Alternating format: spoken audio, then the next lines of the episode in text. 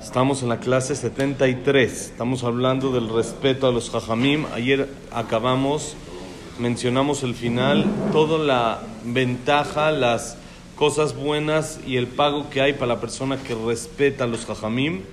Dijimos que la persona que ama a los jajamim va a tener hijos jajamim. El que honra a los jajamim va a tener yernos jajamim y el que teme, no miedo de castigo, sino miedo de respeto especial a los jajamim, entonces él mismo va a ser jajam y si no es propicio para eso, si no es alguien que estudie, no es alguien que puede ser jajam, entonces, ¿qué va a pasar? Sus palabras van a ser escuchadas como las palabras de un jajam. Y si lo que él diga va a tener peso, la gente va a hacer caso, lo va a valorar. Como hay gente de que su palabra es, es, es lo que él dice, es importante. Viene un señor Daniel Michan que vive a 120 años, alguien así nos dice algo, se le escucha. Es alguien que su palabra es importante. ¿Por qué? Porque tiene ese respeto a los jajamim. Entonces, su palabra vale, su palabra pesa. Ahora dice así, Beambru, Memchet de Barim Torah Nignit Behad Mem Bemunat Jajamim, Kim en lo Emunat Jajamim, Loye Kabel Mem Dibrem, Uabatra Aine Amud Alef, de Yativ Rabio Hanan, Vekadari Shatida Kadosh Arhul, Avia Banim Tobotu Margaliot, Shem Shloshim al Shloshim, וחוקק בהם Eser al Esrim, ומעמידם בשערי ירושלים. לגלג עליו אותו תלמיד, אשתא כביאתא דציללה, לא משכחינן, כולי היי משכחינן, לימים הפליגה ספינתו בים, חזה מלאכי השרת דייתי וכמינסרי אבנים טובות ומרגליות שהם למד על למד, וחקוק בהם עשר ברום עשרים, אמר להו אנה למען, אמרו לה שעתיד הקדוש ברוך הוא להעמידם בשערי ירושלים. מטה לקמד רבי יוחנן אמר לה, דרוש רבי, לך נאה לדרוש, כאשר אמרת כן ראיתי. Kasher Amarta, que raíta? Llamarle resca. Inmalelo raíta. Lo emanta. Melaglegal dibreja jamimatan. Natan enabomene gal shelatzamot. Dice así. La, la, la Mishnah en Pirkei Avot menciona que hay 48 cosas con las cuales la Torah se adquiere. La persona tiene que buscar 48 cualidades, 48 este, características, formas de ser, que eso le va a ayudar a adquirir la Torah, eso le va a ayudar a ser parte de la Torah. Una de ellas, dentro de las 48, que seguro ya las estudió en Pirkei Avot una por una, dentro de las 48 hay una que se llama Emunat Jajamim, confianza en los Jajamim, creer en las palabras de lo que los Jajamim dicen. ¿Por qué? Porque si uno no tiene confianza en Jajamim, no va a creer lo que le dicen y entonces no va a aprender nada. Como estudiamos al principio del capítulo la historia de que una persona fue con Betilel, un goy, y le dijo, me quiero convertir, pero solo quiero aceptar la Torah escrita y no la Torah oral. Le dijo, a ver, ven, te voy a enseñar. Y el primer día le enseñó Aleph, Bet, Gimal, Dalet, He. Le enseñó así toda la, el, este, el Aleph, Bet en orden. Y al otro día le enseñó al revés. Taf, Shin, Resh, sí, Kuf, así, etcétera. Y entonces le dijo, ¿cómo? Ayer me enseñaste Aleph, Bet, Gimal, Dalet. Le dijo, sí, pero tú igual no crees en lo que los Jajamim dicen. Entonces, si tú no crees en lo que los Jajamim dicen, entonces un, una vez te puedo enseñar así, una vez te puedo enseñar así, y no hay... ¿Quién dijo que va el Aleph, Bet en ese orden? Jajamim. Entonces, toda la explicación de la Torah está basada en lo que los Jajamim nos dicen. Entonces, una de las bases para adquirir la Torah, ¿cuál es? Emunat Jajamim. Tener confianza en lo que los Jajamim dicen. Nosotros tenemos una regla que hay jerarquías y hay orden de generaciones. Hay, aunque sea, hay más subgeneraciones, pero hay aunque sea seis generaciones de la época de la Mishnah a la época de hoy en día. Y la, la- el, el- el asunto es de que un jajam de una época más moderna, más de hoy en día, no puede discutir a la época anterior. Por ejemplo, tenemos los jajamim de la Mishnah se llaman Tanaim. Los de la Gemara se llaman Emoraim. Nunca una Gemara puede discutir a una Mishnah. ¿Por qué? Porque entendemos que ya cambió el nivel. Entonces, si yo no estoy de acuerdo con lo que él dijo, ni modo. Entiendo que él tiene razón y yo no estoy bien. Y me falta a mí entender. Entonces, eso me hace... Nosotros sostenemos de que no hay errores. No puede haber errores. En la Mishnah, en la Gemara, no puede haber errores. No existe error. No hay ningún error. No, se revisó varias, varias ocasiones antes de imprimirse, antes de sacarse, por lo que eso nos menciona que no hay errores y es lo que hacen todos los hajamim. Hoy en día cuando uno se siente a estudiar es analizar por qué eso no es entre comillas un error. Si se piensa diferente o si hay otra Gemara que opina diferente, entonces ¿por qué es así? ¿Sí? Si hay otro lugar que se ve diferente, si hay contradicciones, hay preguntas, entonces es lo que uno cuando se siente estudiar es lo que tiene que analizar, encontrar cómo la Torah es perfecta, cómo es al 100%, a menos de que haya dos opiniones. Si hay dos opiniones, entonces uno puede decir, bueno, me gusta más esta opinión por tal y tal motivo. Entonces uno puede estar de acuerdo con una opinión, pero no puede decir, no, yo no estoy de acuerdo con lo que este jajam dice. No hay. ¿Por qué? Porque esa es la base para adquirir la Torah, es emunat jajamim. Yo tengo que confiar en lo que los jajamim me dicen y tengo que creer que lo que ellos dicen es lo correcto. Y tengo que amoldar mi mente a su mente de ellos. Tengo que buscar cómo pensaron ellos y así es la manera correcta. Si yo pienso diferente, tengo que entender por qué mi pensamiento está erróneo. No al revés. No buscar yo tengo razón y ellos están equivocados porque por esto, esto y esto, sino cómo yo amoldo mi mente a lo que ellos dicen. ¿En dónde está el punto en el que yo tengo el error en el pensamiento para llegar a la conclusión a la que se llegó? Y así es la base de toda, toda la Torah. Si uno empieza a discutir y uno dice, no, la verdad esta Gemara no me parece. Entonces acabamos con todo. Si uno dice, no, esta alajá a no me parece, pero el Shulchan la dictaminó, pero yo a mí me late diferente, yo pienso diferente. Entonces estoy acabando con toda la Torah, porque eso va a empezar a reformar todo lo que uno, lo que uno gusta y aparte tenemos tanta eh, interés personal que digo, no, esto la verdad a mí no me parece porque se me hace que está muy, muy fuerte y es una alajá muy, muy, muy dura y no aplica ya hoy en día. Entonces, eso yo como me afecta a mí, como quiero aligerar en ese tema, entonces por eso mi pensamiento tiende hacia ese punto. Entonces, por eso los jajamim dijeron, no, tienes que amoldar tu pensamiento a lo que los jajamim dicen, a lo que la Torah escribe. No puede una persona, un jajam de la época de la Mishnah decir, yo discuto al pasuk, discuto lo que está escrito en la Torah. No hay. ¿Cómo voy a discutir? Así como entendemos que no podemos discutir a la Torah, entonces tenemos que entender que no podemos discutir a lo que los jajamim dicen. Una vez un, eh, alumno le preguntó al rab de Brisk, el rab de Brisk, dentro de poco va a ser su aniversario, eran muy duros, muy, muy este, estrictos, y eran muy cuidadosos en cada alajá y todo así. Entonces, y una vez uno le preguntó, ¿por qué la Torah dice así? Se enojó el jajam y le dijo, ¿por qué? No tienes derecho. ¿Por qué? Porque así Dios quiere. Tienes derecho de preguntar qué dice, no por qué. ¿Qué quiere decir? Le explicó. Hay manera de decir el por qué en forma de qué. Puedes buscar una definición correcta para llegar al motivo de eso. Pero no puedes cuestionar la Torah. No se vale cuestionar. Puedes intentar entender y busca una definición adecuada y una definición bonita, algún concepto. Y esa es su manera de cómo ellos estudiaban siempre, como que definían las cosas. Y ya eso automático ya quitaba todos los porqués por medio de esa definición. Es una sabiduría muy grande. Se llama la, la, este, el limud de Brisk.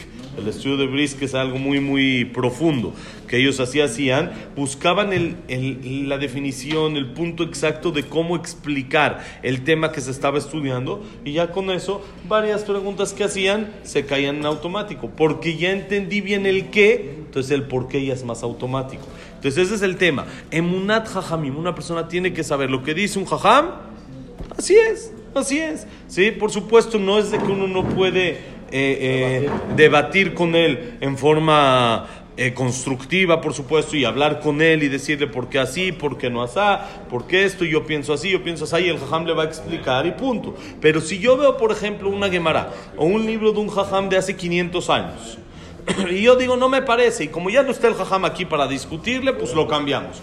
Eso no se puede, no hay manera. Entonces, amolda uno su pensamiento a como ese jajam pensó. Y eso se llama emunat jajamim. Yo tengo confianza en de que este jajam era tan puro, era tan sagrado, era tan, su alma era tan conectada con Dios que su pensamiento está más cercano al de Dios que el mío. Entonces, probablemente o seguramente mi pensamiento es el equivocado y el de él es el correcto. Nada más voy a pensar y voy a analizar cuál es su lógica y cuál es su sentido lo que él dice. Y si no lo entiendo, igual voy a hacer como él dice.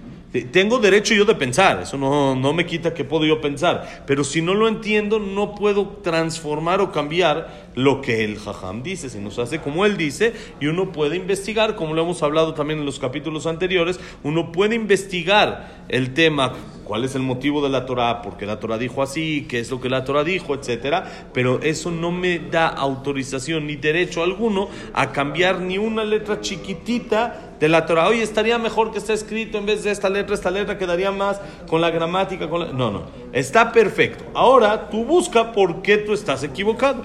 Eso es la base de la Torah y eso es emunat jajamim. ¿Por qué piensas eso? Y muchas veces uno se va a dar cuenta que es un interés personal, que es porque uno tiene una tendencia hacia hacia esa cosa, hacia permitir algo que no se debe de hacer o hacia algo, y eso es lo que lo hace pensar de esa manera. Entonces uno se quita. Una vez no sé si les platiqué de mi jajam, cuando alguien tiene un este, interés en algo, entonces es muy normal que conteste según su interés.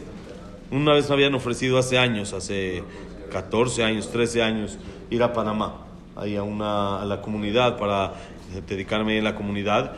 Y entonces yo les dije, miren, con mucho gusto escucho, pero la última palabra la tiene mi jajam. Mi esposa acepta eso, por supuesto, si no, no habría eso, ese asunto. ¿Sí? La última palabra la tiene mi jajam. Yo tengo que preguntar lo que mi jajam me diga, así hago. Me marqué al jajam. Y le dije, le dije jajam, así, así, quieren esto, quieren el otro. Y me quieren, quieren que vaya a probar unos días. Y esto quiero que me diga así, ¿qué opina? ¿Voy o no voy? Me dijo el jajam, no te puedo contestar. Dijo, ¿cómo, jajam? Me ha contestado preguntas más difíciles, ¿no? ¿Cómo que no me puede contestar? Le dije, Jam, si usted no me contesta, no hay quien me pueda contestar. Yo, usted sabe que yo hago todo como usted me dice. Y dice, mira, te voy a explicar. Yo he escuchado que en Panamá es un buen lugar, estamos hablando hace 15, 15 años todavía, es un buen lugar para juntar dinero. Nada más que si la persona no tiene un conocido ahí, se, se complica un poquito el tema. Entonces me dijo el jajam, a mí me conviene que tú te vayas allá para que yo tenga un alumno y tenga un conocido y si yo quiero ir a juntar, puede ir a juntar más sencillo. Entonces tengo un interés personal, entonces no te puedo contestar. Miren a qué grado llega el pensamiento de los intereses personales. ¿De cuánto esto? Que hago acá todavía, ¿no? De todos los, el pensamiento hasta dónde, hasta dónde llega. Él tiene un interés. Entonces su pensamiento va a ir inclinado a contestarme que sí me vaya. Le va a costar trabajo decirme que no, aunque tal vez lo mejor para mí sería que no, sería que sí. Ya no lo va a poder pensar de una manera este, objetiva, no lo va a poder pensar de esa manera. Entonces, con más razón, cuando una persona tiene un interés personal directo en algo que él actúa, para dictaminar un alajá permitido o prohibido, para dictaminar según cómo él lo actúa. Puede ser también prohibido, ¿eh? Si él para él es algo sencillo y él se cuida de eso, pues tengo una como que una tendencia a pensar esto debe de estar prohibido. Y en realidad la persona no pensó de manera objetiva y el Shulchan Aruch lo permite. Entonces dice, no, a mí no me parece, debe estar esto prohibido. No es así. Por eso tenemos que tener lo que es emunat jajamim. Y acá trae la Gemara una, una historia de la Gemara en Bababatra. Shabbat Shalom, bonito día. Shabbat Shalom. La Gemara en Bababatra dice así. Dice que estaba sentado Rabbi Yohanan y estaba dando una clase, estaba dando una derashá. ¿Somos 10? Creo que sí, ¿no? Ok, entonces así. La Gemara cuenta así. Rabbi Yohanan estaba sentado dando una derashá. Estaba dando una clase estaba dando su clase con todos, así muy bonito, y dijo que en un futuro Hashem va a traer unas piedras preciosas, unos tipos diamantes, ¿sí? que miden 30 amot, 15 metros por 15 metros, va a este, grabar dentro de eso en 10 por 20, tipo dentro de esos 15 por 15 va a grabar en 10 no, en, en 10, 10 amot por 20 amot, quiere decir, en 5 por 10, en 5 por 10 y va a dejar los contornos de lo que sobra y los va a poner en la puerta en la entrada de Jerusalén. Quiere decir, las puertas de Jerusalén, los portones de Jerusalén van a ser de este tamaño de diamante. Imagínense lo que, lo que va a ser. Había ahí un alumno que estaba escuchando la clase y dijo, ¿de dónde va a sacar esto? Dijo, si nosotros para conseguir un diamante del tamaño de un huevo de codorniz, cuánto uno tiene que esforzarse para conseguir y cuánto cuesta. Y no, no se encuentra fácil en todo el mundo. No hay manera, no lo encontramos de este tamaño. Vamos a poder conseguir. Como que lo pensó dentro de sí mismo el alumno, dijo ya, este jajam ya se la voló, y ahora sí, sí, ya se nos fue, ya, ya se voló. No, no puede ser. Dice que después de unos días, estaban en el barco, iba de un lugar a otro, en su barco, en su, desde el alumno, ¿sí? y, vio de repente malajim en una isla. Atrás había malajim que estaban sentados y estaban esculpiendo, se dice, piedras, tallando piedras y encontró que ahí estaban en una zona de malajim, estaban trabajando con unos diamantes que medían 30 por 30, 15 metros por 15 metros, 30 mod por 30 mod, y estaban tallando exactamente, poniendo todo lo que el jajam dijo dentro del espacio de 10 por 20 amot, que son 5 por 10 metros. Y se acercó él a la isla y les dijo a los malajim, ¿y esto qué? Dijo, no, son las puertas que estamos haciendo para Jerusalén. Son las puertas. Dice que se impresionó y ya lo vio regresó con el jajam y le dijo, jajam, échese otra, otra de la Shah, porque está, ya la vi que sí está, sí, es de veras, sí son, sí son de veras. Fui, estaba en el barco, le contó toda la historia, esto así estaba en el barco y todo, y lo vi, yo lo vi personalmente, nadie me lo contó. Le dijo el jajam, me puedo llevar un poquito, ¿no? La basurita. Le dijeron, no hay, no hay souvenirs, aquí, no, aquí se queda todo. Entonces le dijo el jajam, ¿cómo? si no lo hubieras visto, no hubieras creído. ¿Qué crees? ¿Que te estoy, te estoy mintiendo? ¿Que te estoy inventando cosas o qué? Se enojó el jajam con él y le dijo, tienes que tener confianza en lo que los jajamim dicen. No, no hay, no es que solo si veo creo y si no veo no creo. Es independiente. Veas o no veas, lo que los jajamim nos dicen, así es. Yo me acuerdo que también mi jajam una vez nos había dicho, había estado, ¿se acuerdan? Hace unos años, no me acuerdo cuántos años, había sido el tema del dibuk. ¿Saben lo que es el dibuk? El dibuk es, se hizo famoso hace unos años hasta con eh, audio y todo hubo, todavía no había los videos tan fáciles y esto. Es un alma que se mete en un cuerpo. Es parecido como el exorcista. Un alma se mete a otro cuerpo y empieza a hacer cosas que no, la persona que se le metió en ese cuerpo no tiene control sobre sí mismo y no puede hacerlo, sino lo está haciendo el alma. Es el exorcismo. Eso, eso, existe según la alajá, según la Torah, existe. existe. Existe. Y hay que traer un jajam que lo saque, que saque la, la Neshama de ahí, nos habían mandado un audio de cómo el Jajam hablaba y le pregunta su nombre y le dice cómo te llamas y por qué estás aquí y qué es lo que es. Y le dice, el Jajam le dice que él ya le va a hacer el tikkun, le va a hacer su arreglo para que el alma esté tranquila y ya esto, y le pide que salga y que salga por el dedo chiquito del pie, etcétera, etcétera, etcétera. Entonces eso había hecho mucho ruido, que ahí está, todo esto existe, hay olamaba, hay pago, hay lo contrario, hay alma, se mete, ya lo vimos. Nuestro Jajam nos había dicho, espérense, y si no lo escucharon, no lo creen. Está escrito en la Torah, ¿no? Dice, nos dijo el Jajam, para mí que esté escrito en la Torah, con eso lo creo más de que si alguien me lo cuenta o lo veo. Porque si está escrito en la Torah, sí es, independiente si lo he visto o no lo he visto.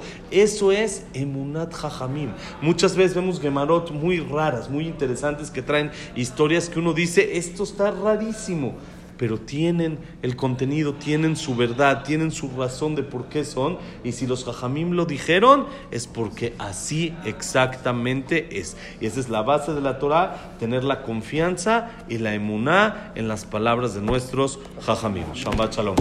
Que la clase ha sido Mimun Ishmat, Abraham Benadel, Sarabat Miriam, Esther Bat Miriam, Alberto Benazli Mazal, Víctor Jaime Encler. Eliyahu Moshe Melissa, Isaac Rosa Gilson, Janet Latife, Claire Batzara, Yosef Vendora, Shaya Ben, Janet, Yosef ben Janet, Samuel ben Ameli, Itzhak Abraham ben Susana, Eduardo ben Bahía, David Estera ben Mari, Luna bat Sara, eh, eh, Frida bat Miriam, Jack ben Selja, Cecilia bat Salja, y quién más nos falta, por decirme hacer mulbata de la Simja, vamos a decir Kadish decimos los refuas. Que sea también refuá Shalema, Moshe, Perla, eh, Terry Batireni. Refuá Shalema, רפואה שלמה לנלי בת אסתר, Nele bat Esther, אה, דוד בן David לינדה, ben Linda, אליאס אליהו בן Elias Eleo ben Eli, אליאס בן אליאס בן? בן שרה. Sara. Como es Moshe ben Rosa, Norma bat Miriam, Evelyn bat Margaret, Abraham ben Evelyn, Jacob Linda Rachel, Yosef ben Mazal, Zofi bat Frida. ¿Estamos? Abraham Tzalja de todo a Israel. Besat Hashem y que sea un buen Shabbat. Shabbat Shuba, Besat Hashem, con mucha teshuva y un año dulce. Besat Hashem. Shabbat Shalom.